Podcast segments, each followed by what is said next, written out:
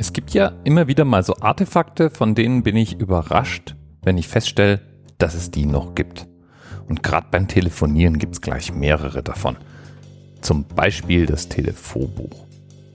Es ist wirklich schwer zu glauben, finde ich, aber das Telefonbuch hat eine Gesamtauflage von 100 Millionen. Nein, das habe ich jetzt nicht falsch abgelesen.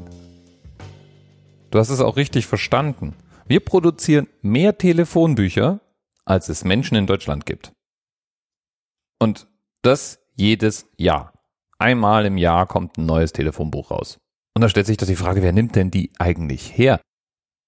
Und falls du jetzt die Stirn runzelst und sagst, ja, niemand, das scheint so nicht zu stimmen. Es gibt eine Analyse vom Verband Deutscher Auskunfts- und Verzeichnismedien. Ja, auch sowas gibt's in Deutschland. Und die kamen zu dem Ergebnis, dass 61,2 Prozent der Deutschen solche Telefonbücher immer wieder bei der Suche nach privaten und gewerblichen Kontakten nutzen. Also mit meiner Lebenswirklichkeit hat es definitiv nichts zu tun. Ich glaube, das letzte Mal in einem Telefonbuch geblättert habe ich, da war ich, keine Ahnung, 15? Ich meine, Wer lässt sich da auch eintragen? Die allermeisten Menschen laufen mit ihrem Handy rum und Handynummern sind traditionell genau die Nummern, die irgendwie niemand in ein Telefonbuch verzeichnen lässt. Und überhaupt, eigentlich hat ja jeder ein Smartphone. Wenn ich heute wirklich mal eine Telefonnummer brauche, dann schaue ich die doch online nach. Und wenn ich ganz ehrlich bin, dann habe ich Telefonbücher auch nicht benutzt, als es noch keine Smartphones gab. Ich habe nämlich die Auskunft angerufen die konnten nämlich schon relativ früh nicht nur Telefonnummern ansagen, die konnten einen auch direkt verbinden.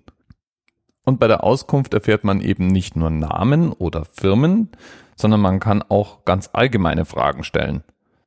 Zum Beispiel, ich suche ein Steakhouse in der Nähe vom Bahnhof in München oder ich bräuchte einen Mediamarkt in Frankfurt oder meinetwegen einen Arzt oder was auch immer. Und die haben dann nicht nur diese Nummern angesagt, sondern konnten eben auch direkt durchstellen, womit ich dann in aller Regel eigentlich schon erreicht hatte, was ich wollte. Ich wollte ja nicht die Telefonnummer haben, sondern ich wollte mit jemandem sprechen. In Deutschland gab es ja mal eine Zeit, da waren Telefonie und der Postbetrieb verstaatlicht. Das heißt, es gab die Deutsche Bundespost und die war auch für die Inlands- und die Auslandsauskunft zuständig. Und deswegen gab es genau zwei Nummern. Nämlich die 118 oder später dann 01188 und die 00118. Und die haben wirklich nichts anderes gemacht. Die haben nicht verbunden, die haben auch nichts rausgesucht, die haben einen genau einen Dienst angeboten, nämlich Einträge aus dem Telefonbuch vorzulesen. Ja, und das änderte sich dann rapide, als der ganze Kram privatisiert wurde. Da hat's dann plötzlich Konkurrenz auf dem Markt gespült.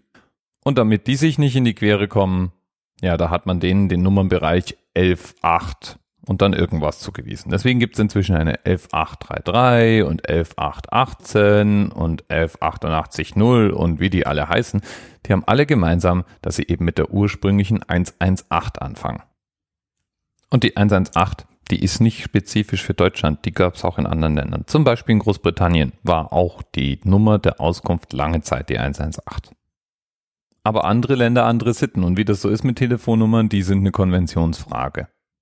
Und damit sind wir beim Themenanker für heute. Und dem Gruß an Dr. Asrael Todd als Themenpate. Der hat nämlich vorgeschlagen, als Themenanker die Telefonauskunft in USA und Kanada zu nehmen. Das ist die 411. Und damit erkennst du vielleicht ein Muster. Es gibt ja auch andere spezielle Nummern, die irgendwas 11 sind. Zum Beispiel 911 als Emergency-Nummer. Und das ist nicht von ungefähr so. Das ist nämlich in Kanada und den USA ein vorgegebener Nummernstandard. N11 wird das genannt. Ja, und die sind festgelegt. 211 sind Community Services. 311 sind lokale Behördendienste. 411 Directory Assistance, also die Telefonauskunft. 511 Traffic Information. 611 bringt einen zur Service Hotline des lokalen Telefonanbieters. Hinter 711 verbirgt sich ein Dienst für Schwerhörige. Ich weiß gar nicht, wie ich mir das vorstellen muss. Vielleicht kommt der mit achtfacher Lautstärke daher oder so. 811, naja, 811 ist für Underground Public Utility Location und ich habe nicht den leisesten Schimmer, worum es da geht. 911 kennen wir, das ist eben der Emergency Call.